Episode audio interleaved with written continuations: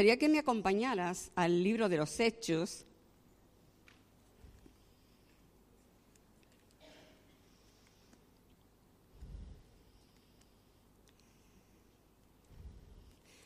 Vamos a ver la vida de Pablo. No os asustéis que no vamos a ver cada detalle. Pero mm, creo que la vida de Pablo puede definir lo que realmente Dios quiere de un hijo suyo. Lo que es la vida cristiana desde el principio hasta el final. Podéis abrir vuestra Biblia en el capítulo 9 de Hechos de los Apóstoles. Creo que todos conocéis la historia de Saulo, pero bueno, es bueno recordarla. Dice, Saulo, respirando aún amenazas de muerte contra los discípulos del Señor, vino al sumo sacerdote y le pidió cartas para las sinagogas de Damasco, a fin de que si hallase algunos hombres o mujeres de este camino, los trajese presos a Jerusalén. Mas yendo por el camino, aconteció que al llegar cerca de Damasco, repentinamente le rodeó un resplandor de luz del cielo, y cayendo en tierra, oyó una voz que le decía, Saulo, Saulo, ¿por qué me persigues? Él dijo, ¿quién eres, Señor? Y le dijo, yo soy Jesús, a quien tú persigues. Dura cosa te es dar coces contra el aguijón. Él, temblando y temeroso, dijo, Señor, ¿qué quieres que yo haga? Señor, te damos gracias en esta mañana por tu palabra, Señor. Te damos gracias, Dios mío, porque tú sigues hablando a nuestras vidas. Tú sigues, Dios mío, cumpliendo tu propósito. Tú todavía tienes mucho que hacer con esta iglesia y a través de esta iglesia, Señor. Señor, gracias, Señor. Gracias porque tú, el que comienza la obra, Señor, tú la continúas, Señor, hasta el final, Señor. Hasta hacer aquello que tú quieres hacer, Señor. Aquí estamos en esta mañana, Señor. Pedimos que tú nos hables, Señor y ayúdanos, Señor. Ayúdanos a cumplir ese propósito que tienes con nuestras vidas personalmente y también como iglesia. Gracias te damos en el nombre de Jesús. Amén y amén. He titulado este mensaje La carrera del creyente. Desde que tú conociste al Señor, desde que tú te entregaste al Señor, Permíteme decirte algo si todavía no te has dado cuenta, pero es que tú has comenzado una carrera. Una carrera. Quizás no veas el pistolezazo de salida, quizás no veas las líneas por donde tienes que seguir, quizás no veas los, los jueces allí controlando el tiempo, no ves nada, pero realmente tú has emprendido una gran carrera. De las mejores carreras, la mejor carrera de tu vida. Desde que te convertiste al Señor, tú has empezado a correr, a correr y a correr. Y a través de la vida de Pablo, a mí me gustaría que eh, nosotros viéramos cómo es la carrera del creyente. Lo primero que quiero decirte, y lo primero, es que es una carrera de fondo. Esa carrera no es salir corriendo y a ver quién llega antes, a ver si llegó y bato un récord. Mm, no es una carrera de, eh, llegar hasta un punto o una carrera de decir hasta aquí llegué, ¿no? Ya he cumplido los sueños, ya las promesas que Dios me hizo se han cumplido, ya hasta aquí llegué. No. Es una carrera de fondo y hay que seguir y seguir y seguir. Leía sobre las carreras de fondo y dice que la carrera de fondo eh, eh, la definía como eh, una carrera que maximiza, maximiza la capacidad, pero también minimiza el esfuerzo. ¿Qué quiere decir? Que hay que ir sacando cada vez más energía. ¿Y cómo? Pues minimizando el desgaste. Como te queda mucho por delante, ¿sabes qué, le, ocurre a muchos creyentes que empiezan muy fuerte? ¿No habéis escuchado muchas veces? Tiene, dice arrancada de caballo y parada de burro. o, como él, dice, es como la espuma de la cerveza, ¿no? ¡Bum! De pronto mucha espuma y después para abajo. ¿Por qué? Porque creen que es una carrera ahí, a todas. No. La carrera del creyente es una carrera de fondo y hay que correrla cada día, cada día, cada momento, en cada circunstancia. No detenerte. Y como es el lema, ¿no? Sin prisa, pero sin pausa. Hay que seguir y hay que continuar la carrera es muy larga. En la vida de Pablo se ven algunas cosas ya desde el principio en esa carrera de fondo. Mirad, Pablo, vamos a decir Saulo, porque el que iba para Damasco era Saulo, Saulo iba para Damasco, tiene un encuentro con Jesús. En ese encuentro, esa frase a mí me dice mucho ese decir, Señor, ¿qué quieres que yo haga? Ahí realmente se ve la conversión de Saulo. ¿Qué quieres que yo haga? Tú eres el Señor, yo soy tu esclavo. ¿Qué quieres que yo haga? Aquel que iba a matar cristianos, aquel que iba con cartas para poder mm, reunir, investigar quién eran los cristianos y traerlo a Jerusalén para matarlos, igual que mataron a Esteban, que él presenció la muerte de Esteban. Ahora en ese momento él dice, Señor, tú eres Jesús, tú eres mi Señor ahora, y yo te pregunto, ¿qué quieres que yo haga? Es como decir que ahora sea tu voluntad y no la mía. Yo venía para Damasco con unos pensamientos, pero ahora, Señor, ¿qué quieres que yo haga? Y el Señor le indica en la calle derecha, la casa donde tenía que ir, para que fuera. Y al mismo tiempo Dios habla a Ananías, a un hijo suyo, y le dice, ve, ve porque tienes que orar por Saulo. Este se escandaliza. ¿Yo? ¿Por Pablo? ¿Por, perdón, por Saulo? Pero Señor, tú sabes lo que me estás pidiendo este que viene a matar cristiano, pero como vives tú. Y el Señor dice, ve, porque instrumento útil me es este en mis manos. Y él, como buen oidor y buen obediente a la palabra de Dios, dice, sí, Señor, fue. Y ¿sabe lo que más me impacta? Que al entrar y ver a, a Saulo, ya le dice, hermano mío. Ya lo reconoce, dice, hermano mío. Y oró por él lo bendijo. La ceguera que le había causado aquella luz fue quitada y ya Pablo comenzó su vida de creyente. Pero sabéis, esa carrera de fondo comienza ahí porque resulta que él iba a Damasco para una cosa y se encuentra con otra. Él comenzó a predicar el Evangelio. ¿Sabéis qué le ocurrió? Que empezó la persecución empezaron a perseguirlo e incluso intentaron matarlo. ¿Qué hizo? Volvió a Jerusalén.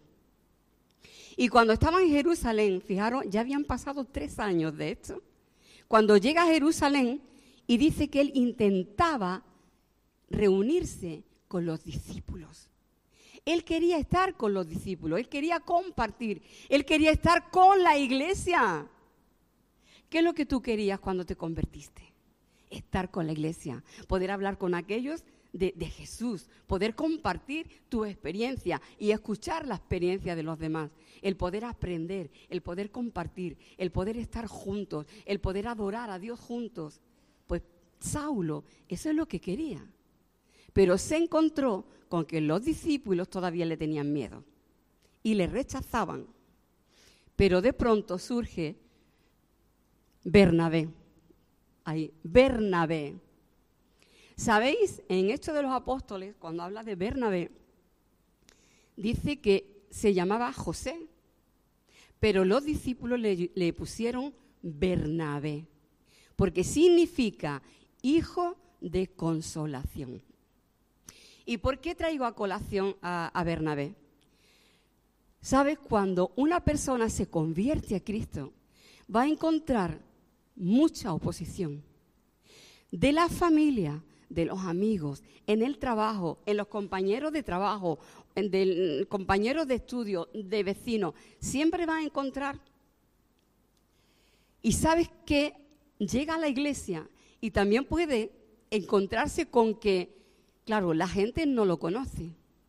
O peor todavía, que la gente puede conocerlo y era un, un pinta, como decimos por aquí. Y él llega a la iglesia y dice, uy, ¿ahora qué dirán de mí? ¿Cómo me recibirán? ¿Me creerán? ¿No me creerán? Eso suele ocurrir. Cuando tú entraste por primera vez por las puertas de la iglesia, ¿qué se te pasaba por la cabeza? No decía, uy, qué vergüenza, y ahora qué me van a decir, y ahora yo qué hago, yo cómo me comporto, yo. Pero ¿saben lo bueno que es que en una iglesia haya un Bernabé?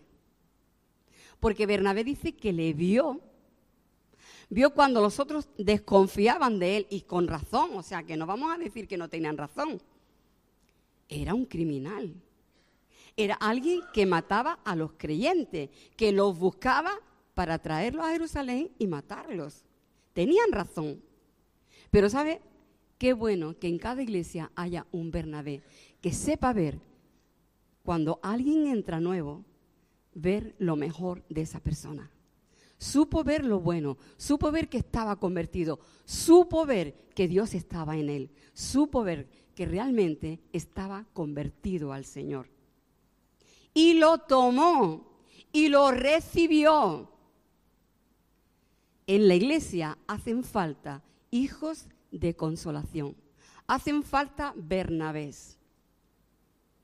Yo te pregunto en esta mañana, ¿tú quieres ser un Bernabé? ¿Quieres ser ese hijo de consolación? ¿Quieres ser de aquellos que reciben a los que llegan por primera vez a la iglesia? Que los toma que les da la bienvenida, pero que sabe arroparlos, les hace sentir cómodos, les hace sentir en familia. Por eso nosotros, cada vez que viene alguien nuevo, le hacemos que se ponga de pie, le damos un aplauso de bienvenida y queremos que se sientan en familia.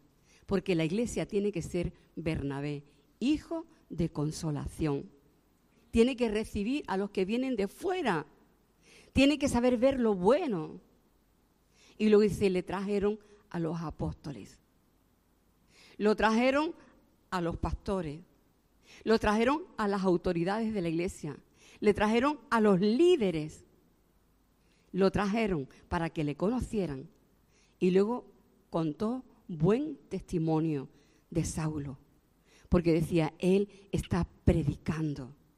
Él incluso está siendo perseguido. Él contó de las cosas que él estaba haciendo, que había estado haciendo en Damasco. Con todo y con eso, Bernabé se lo lleva con él. Como, como un padre se lleva a un hijo, ¿no? Ven conmigo, yo te voy a cuidar. Y pasa el tiempo, pasa el tiempo, pasaron 14 años. 14 años. Fijaros si es una carrera de fondo, la carrera del creyente. Habían pasado 14 años cuando encontramos en Hechos de los Apóstoles, el capítulo 13, encontramos la siguiente, que esa carrera del creyente es una carrera de obstáculos. En el capítulo 13 encontramos la iglesia de Antioquía. Allí estaba Saulo, porque se lo había llevado Bernabé. Fijaros qué detalle. Dice, habían en la iglesia que estaba en Antioquía profetas y maestros. O sea, habían pasado ya muchos años y de pronto aparece una iglesia donde hay profetas y maestros. Y el primero que se menciona es Bernabé. Luego Simón, el que se llamaba Níger. Luego Lucio de Cirene.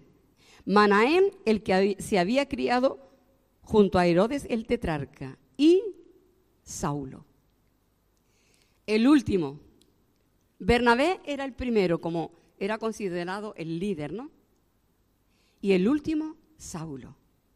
Todavía Saulo, y habían pasado ya 14 años, pero dice que era, estaba ahí entre los profetas y maestros. Podía estar al último, pero ahí estaba sirviendo a Dios. Habían pasado 14 años donde él había estado sujeto a sus líderes, donde él vivió una vida totalmente anónima, pero había estado predicando el Evangelio, había estado sirviendo al Señor de una forma humilde y de una forma callada durante 14 años. Pero ahí estaba. Y de pronto el Espíritu Santo dice, ministrando estos al Señor y ayunando, dijo el Espíritu Santo, apartad a Bernabé, el primero, y a Saulo, al último, para, para la obra a, a la que los he llamado. ¿Por qué digo esto? Porque a veces nosotros llegamos, ¿no? Y queremos servir al Señor y ya queremos ocupar un lugar, un puesto, tener un reconocimiento. Y quizás tiene que pasar años. En otros a lo mejor pasan meses. Pero tiene que ser siempre lo que Dios diga a través del Espíritu Santo.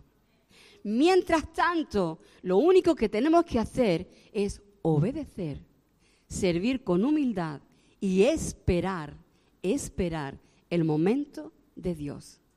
No nos precipitemos, no nos precipitemos. ¿Sabéis?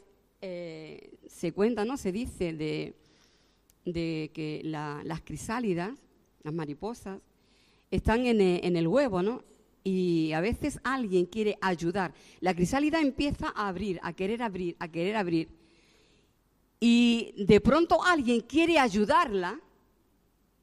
Se cuenta, ¿no? De que una vez alguien había visto una crisálida que no podía, no podía, no podía, y la quiso ayudar. ¿Sabes qué ocurrió? Le abrió el huevo y cuando salió, repentinamente murió. ¿Sabéis por qué?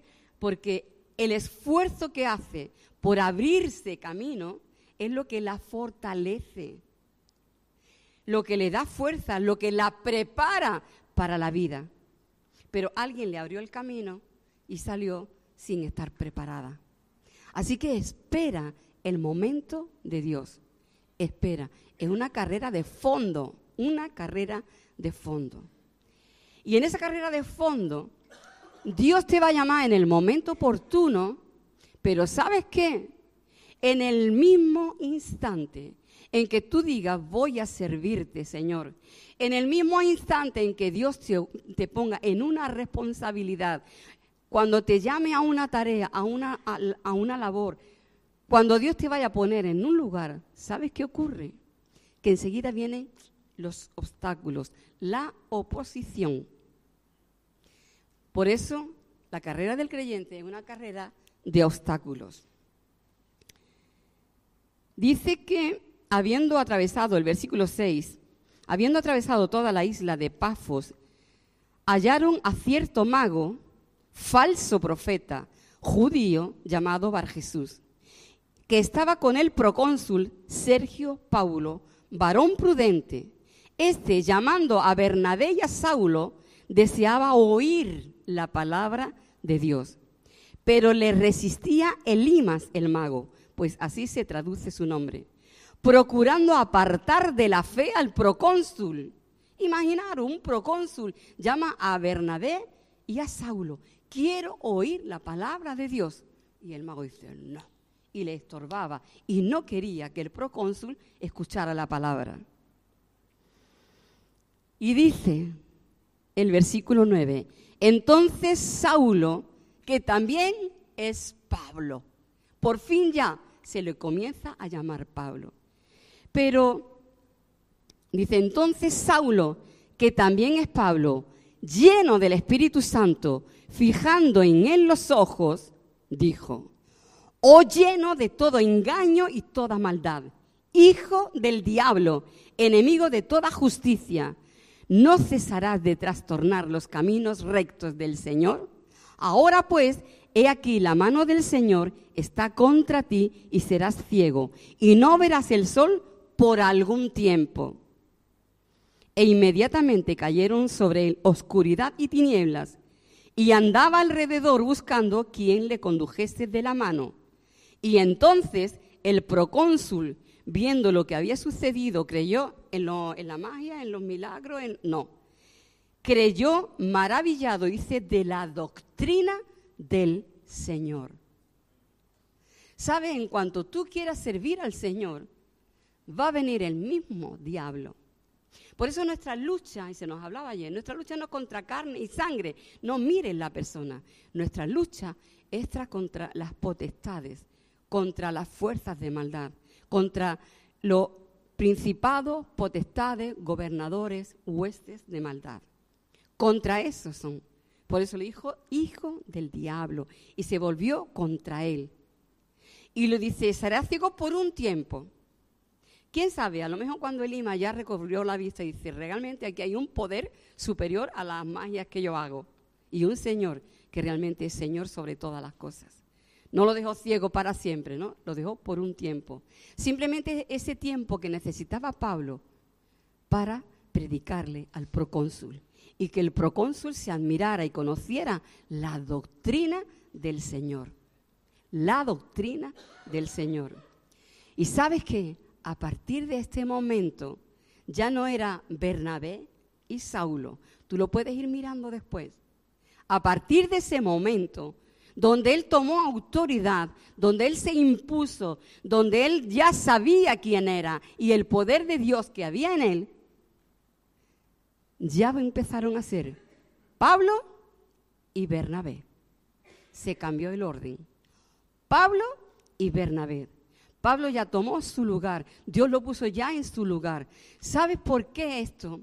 ¿Qué nos enseña esto? Que cuando vienen los obstáculos en la vida del creyente, sirven para que nos posicionemos, para que sepamos quiénes somos en Él. Amén. Cuando venga la oposición, tú di, si hay oposición, eso es bueno. ¿Sabe? Cuando nosotros caminamos y otra persona camina en el, en el mismo sentido, no nos tropezamos. Cuando estábamos en el mundo, caminábamos y no nos tropezábamos con el diablo. Íbamos los dos en la misma dirección. Pero cuando nos ponemos en las manos del Señor, cuando nos convertimos, cuando damos ese giro, cuando hay ese arrepentimiento en nuestras vidas, ¿sabes qué? Que cuando empezamos a caminar, ya nos topamos con el mismísimo diablo. Porque vamos ya en contra de la corriente de este mundo que está bajo el dominio del diablo, de Satanás.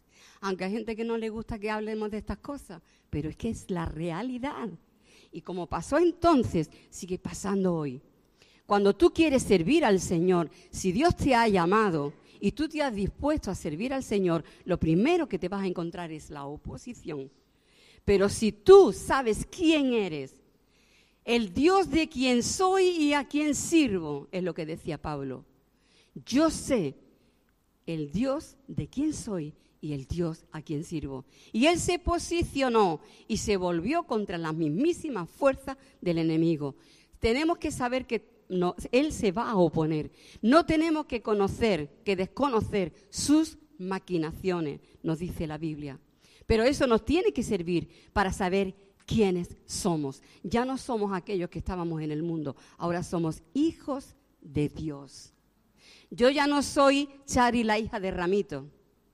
Yo soy Chari, la hija de Dios la sierva del Dios viviente. Y tú puedes decir lo mismo. Yo ya no soy tal hijo de soy tal hijo del Dios altísimo, siervo del Dios altísimo. Y eso lo tienes que creer para cuando vengan los obstáculos, tomar tu lugar de autoridad y enfrentarte, no contra las personas, sino contra los, el, el mismo diablo.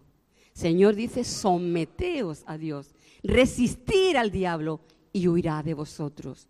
El creyente sujeto a la voluntad de Dios, que está obedeciendo el llamado de Dios, sujeto a Él, sometido a Él, resiste al diablo, resiste la oposición y vence en el nombre de Jesús. Así que no tengas miedo. Cuando Dios te llame y venga la oposición, míralo como una oportunidad una oportunidad para crecer, para saber quién eres, para saber quién está en ti, que el que está en ti es mayor que el que está en el mundo, que el que te llamó va a estar contigo y te va a respaldar donde quiera que vayas, siempre que lo hagas sometido a Él y haciendo su voluntad. una carrera de obstáculos, pero que te va a ayudar a ser cada vez más fuerte, a posicionarte en tu lugar, a saber quién eres, a saber que estás sentado en los lugares celestiales con Cristo Jesús, a saber, a saber, como dijo el Señor, yo edificaré mi iglesia y las puertas del Hade no prevalecerán contra la iglesia. Mientras que tú hagas la voluntad de Dios, tú vas a seguir adelante y tienes que seguir adelante poseyendo, poseyendo y poseyendo todo el terreno, toda la tierra que Dios quiere que poseas. Amén. ¿Sabes quién eres? ¿Tú sabes quién eres? ¿Tú sabes a qué te llamó el Señor?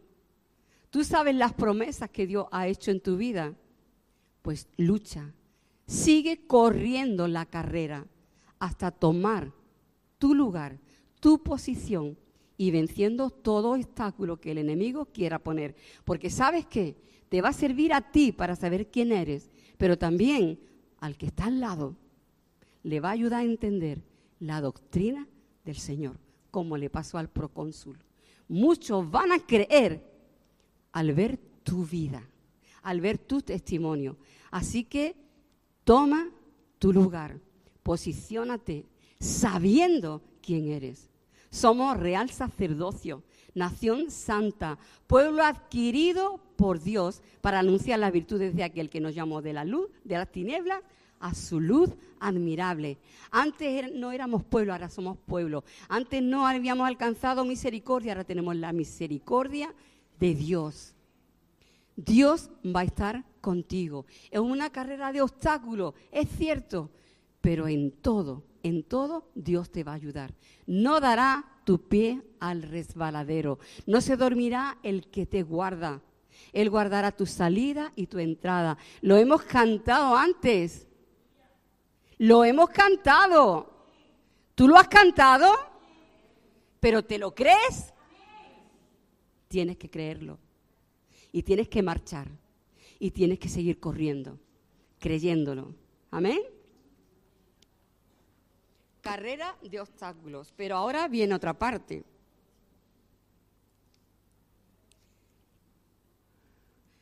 La siguiente, que es una carrera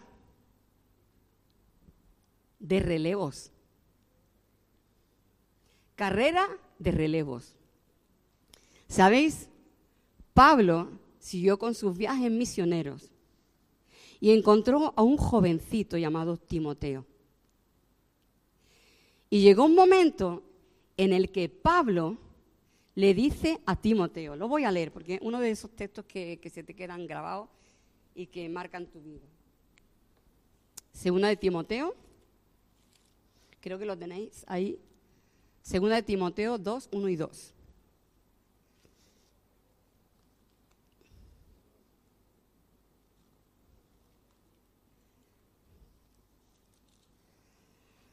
Dice, tú pues, hijo mío, esfuérzate en la gracia que es en Cristo Jesús.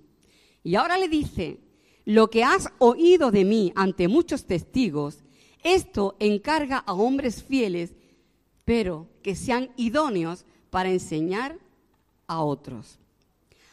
Pablo le dice a su discípulo, a ese jovencito Timoteo, dice, lo que tú has oído de mí, lo que tú has aprendido de mí, que lo has oído, pero que no son solo palabras, que tú sabes lo que yo he hablado, lo he vivido, lo he practicado, es mi estilo de vida, ha sido mi vida. Lo que tú has aprendido de mí, lo que has oído, lo que has visto en mí, el ejemplo que yo te he dado. Pablo había vivido una vida ejemplar. Alguien que puede decir, sed imitadores de mí como yo lo soy de Cristo. Creo que eso es una meta para todo creyente. Poder decirle a una persona, sé imitador de mí como yo imito a Cristo. Solamente Pablo ha podido decir eso. Y Pablo ve en Timoteo alguien que tiene una fe genuina, la había recibido de su abuela y de su madre. Y ven en él un joven dispuesto, un joven que ya está sirviendo. Y sabes qué?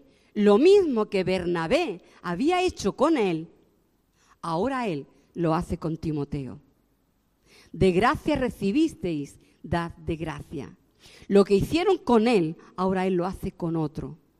Y él toma a Timoteo y le enseña, y está con él, y le enseña no solamente de palabras, le enseña con sus obras, con su forma de vivir, en sus viajes, en la forma mm, como trata a la iglesia, en las cartas, en la forma que escribe a los creyentes, las enseñanzas, en todo, en todas las áreas de su vida. Timoteo ve el ejemplo de Pablo. Pablo recibe de Bernabé, Pablo da a Timoteo. Y ahora él le dice, pero esto que tú has oído, este ejemplo que yo te he dado, ahora tú, dice, mira, que nadie tenga en cuenta tu juventud, tú sigues siendo ejemplo. Tú sigues sirviendo a Dios. Tú sigues estando ahí usando los dones que Dios te ha dado. Y que nadie tenga en cuenta tu juventud. Lo que has oído a mí, ahora tú vas a coger y lo vas a enseñar también a otros. Pero ¿de qué manera? Igual que yo he hecho.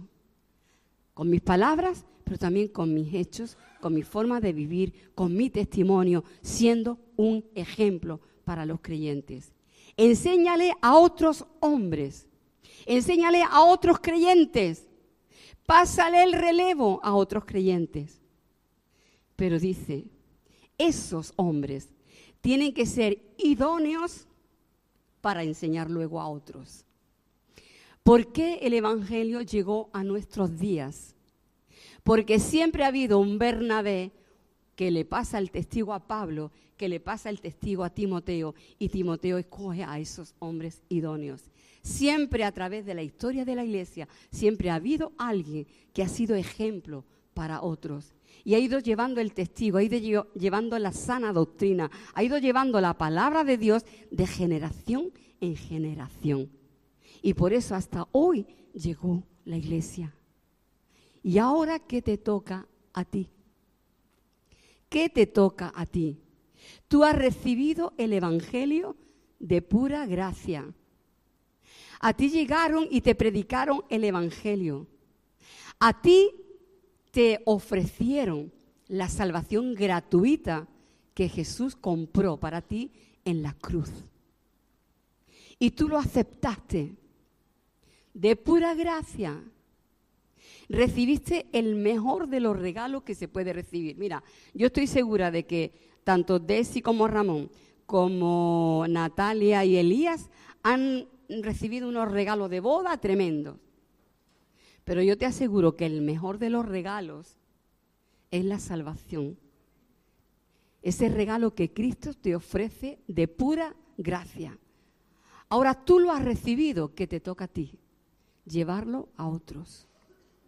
Pero esos otros van a creer, no por lo que tú hables, sino por el ejemplo que tú les des, por el testimonio que tú les des.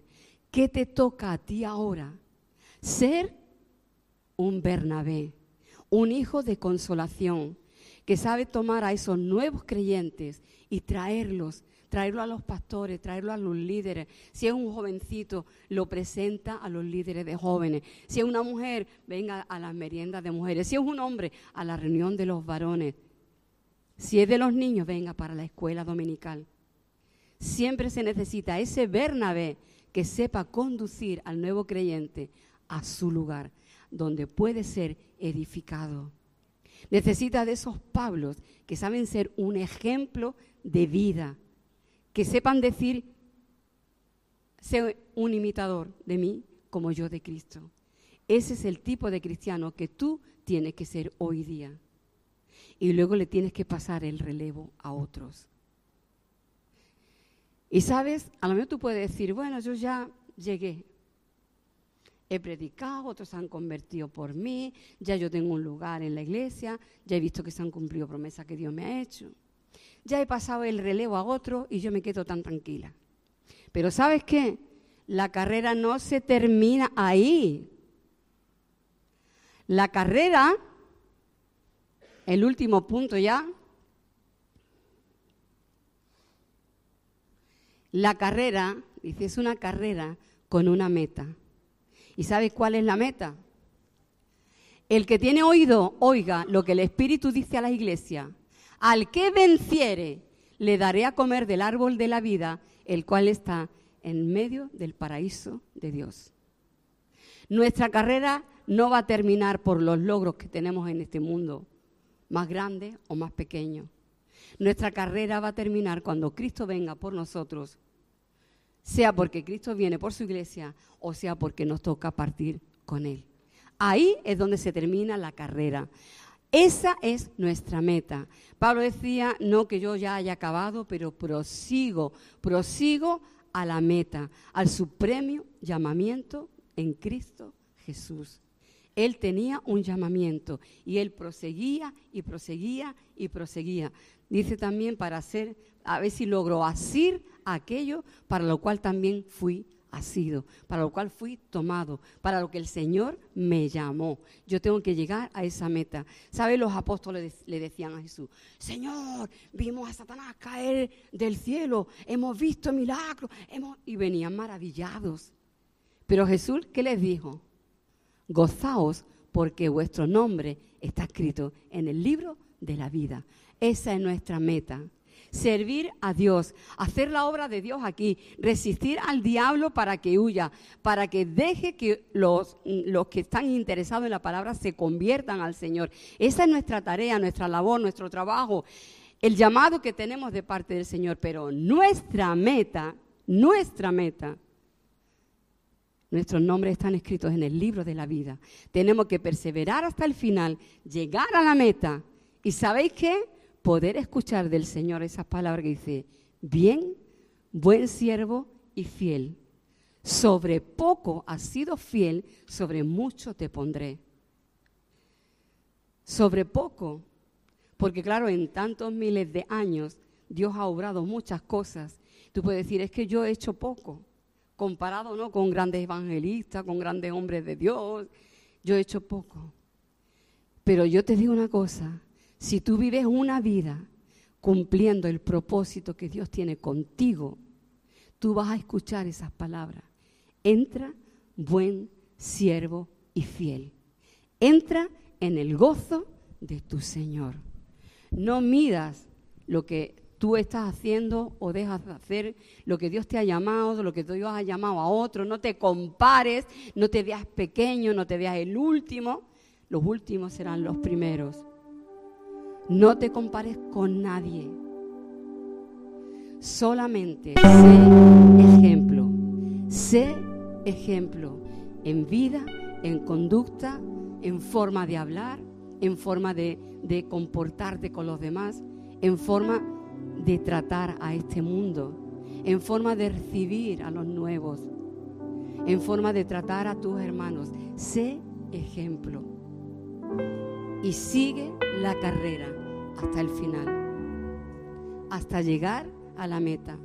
Quizá puedas estar cansado, quizá han sido años, mm, la pandemia y, muchos problemas económicos y muchas cosas que quizá han producido cansancio, han producido hastío, promesas que parece que se han quedado ahí colgadas, muchas cosas. Pero hoy el Señor está llamando a su iglesia a despertarse, a levantarse, a tomar su lugar, a posicionarse como hijo de Dios, cumplir el llamado de Dios en esta tierra y perseverar en la carrera hasta llegar a la meta, haciendo la voluntad de Dios. En esta mañana solamente te haré una pregunta. ¿Quieres ser un Bernabé? ¿Quieres ser una persona ejemplar como Pablo? ¿Quieres tomar el relevo como hizo Timoteo y estar dispuesto a enseñarle a otros? Y aún la pregunta, ¿estás dispuesto a continuar, a seguir, a pesar de los obstáculos, a pesar de lo largo del camino? ¿Estás dispuesto a seguir hasta el final, hasta llegar a la meta? Sí tu respuesta es sí. Me gustaría que te pusieras de pie para que todos juntos como iglesia oráramos al Señor y decirle, como dijo Pablo, Señor, ¿qué quieres que haga? Señor, ¿qué quieres que haga? Soy tu siervo, soy tu sierva. Ya no soy aquel que estaba en el mundo, aquel que era un mentiroso, un traidor, un ladrón. O vete tú a saber cuántos pecados cometíamos en el mundo. Ya no soy ese Saulo, ahora soy Pablo, soy tu hijo, soy tu siervo. Y aquí está mi vida para que la uses y para que pueda ser ejemplo para otros. Amén.